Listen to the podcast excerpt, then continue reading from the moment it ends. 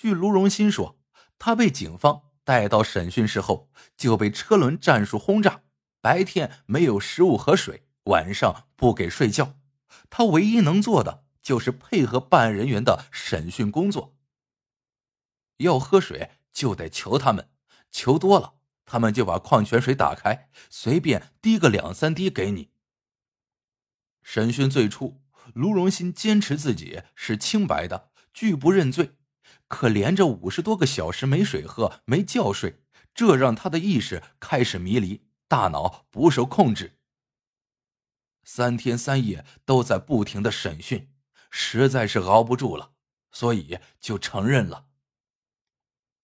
二零一二年九月二十一日深夜，神志不清的卢荣新被审讯人员的厉声呵斥唤醒，一份笔录放在他的面前，审讯人员。对他说了句：“把字签了。”当时卢荣新来不及细看这份笔录，也看不清这份笔录，稀里糊涂的就把字签了。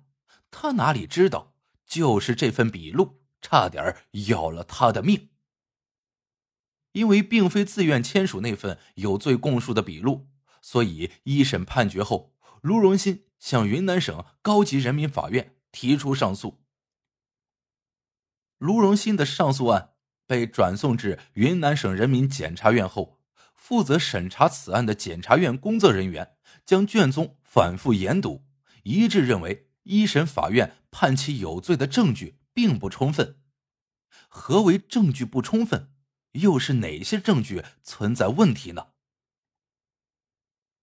首先，尽管卢荣新的有罪供述与现场勘查鉴定结论相吻合。但他所交代的作案手法与邓丽的真实死因并不一致。有罪供述的笔录上，卢荣新说自己曾两次用锄头敲击邓丽的头部，最终打死了她。然而，邓丽的尸检报告上却显示她是死于机械性窒息，即被人勒死。这显然与卢荣新所说的锄头敲死是有出入的。其次，经邓丽丈夫韩军证实，邓丽当天穿的是蓝色上衣，可卢荣新却说死者当天身着花上衣，并且交代不出上衣的去向。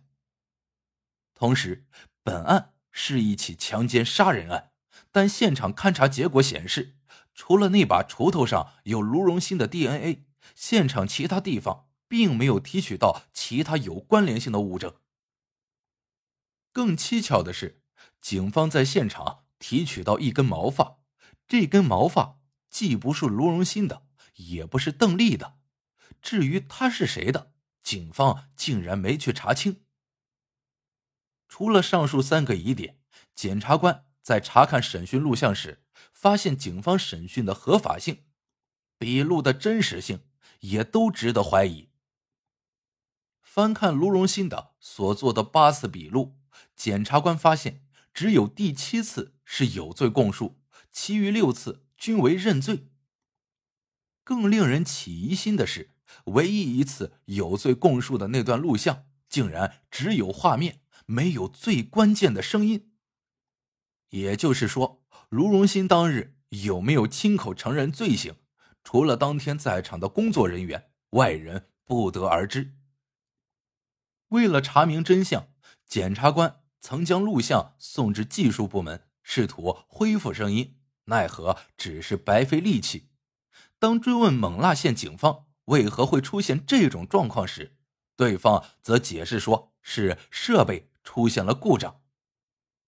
由于录像没有声音，于是检察官认为那份有罪供述的真实性没有保障，并不能凭此判定卢荣新有罪。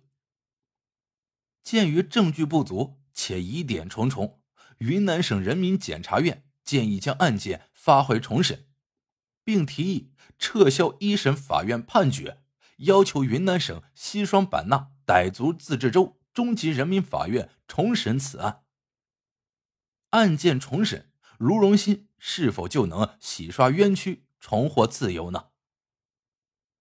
二零一五年六月，重审判决下来了。卢荣新并没有被无罪释放，仍然因故意杀人罪和强奸罪被数罪并罚，仍被判处死刑，缓期两年执行。对于这个判决，卢荣新自然不服，随即向云南省高级人民法院提起上诉。这一次，云南省高级人民检察院要求云南省高级人民法院启动非法证据排除程序，根据疑罪从无的原则判定卢荣新无罪。检察院为何会提出非法证据和疑罪从无这两个观点呢？原来，检察院发现那次有罪供述的录像，除了没有声音，还暴露出另一个问题：警方对于卢荣新的审讯是违反了相关规定的，是不合法的。根据我国刑事诉讼法的相关规定，嫌疑人被拘留后，警方应尽快将其送往看守所，最迟不得超过二十四小时。而卢荣新的有罪供述。是在深夜所做，并且此时他已经被连续审讯了五十多个小时，大脑疲乏，思维混乱。思虑再三，云南省高级人民法院将案件再次转交给云南省人民检察院。为了揭开真相，检察官将此案的卷宗材料进行全面复核，并通报云南省公安厅。与此同时。检察院又将此案的相关物证，包括邓丽下半身的提取物，一并委托给云南省公安厅司法鉴定中心，要求对这些物证进行重新检验鉴定。随后，云南省公安厅又将有关物证送至北京，请公安部物证鉴定中心进行更权威的检验。鉴定结果出来后，所有人为之震惊。谁能想到，邓丽下半身的提取物，包括内裤上，竟然提取出同样的 DNA，而这并不是卢荣新的。换言之，强奸杀人的真凶另有其人，且留下了关键性物证。鉴于此，云南省人民检察院联合云南省公安厅成立了专案调查组，并向勐腊县公安局。发出重新启动侦查的公函。通过现代刑侦技术手段，侦查人员很快锁定了 DNA 来自于何人，他就是洪树华。洪树华，一九九四年出生，卢荣新的同村村民。二零一二年，也就是邓丽被害那年，他还只有十七岁。既然现场存在第三人的 DNA，警方为何没有继续搜查、排查嫌疑人时，洪树华又为何未被公安机关纳入侦查对象之一？据了解，洪树华之所以逃脱了侦查，是因为他当年还是未成年，且案发前做过骨折手术，并没有人将他和这起恶性犯罪联系起来。如今证据确凿，洪树华。被警方传唤后，只得老实交代了犯罪过程。据洪树华交代，案发当天，他在山上打鸟，无意中瞥见了玉米地里的邓丽。他看邓丽容貌姣好，虽起了邪念，趁四下无人，胁迫其与自己发生关系。之后，他又担心邓丽将此事说出去，索性心一横，用裤带硬生生的将她勒死。再将尸体拖至别处挖坑掩埋。尽管洪树华是真凶，已经是公认的事实，但为了确保公平公正，云南省人民检察院将洪树华的卷宗交至云南省普洱市人民检察院开展异地审查起诉。二零一七年一月六日，云南省高级人民法院判定卢荣新有罪的证据不足，事实不清。宣判卢荣新无罪，且不承担民事赔偿责任。二零一七年一月二十一日，普洱市中级人民法院判处洪树华无期徒刑。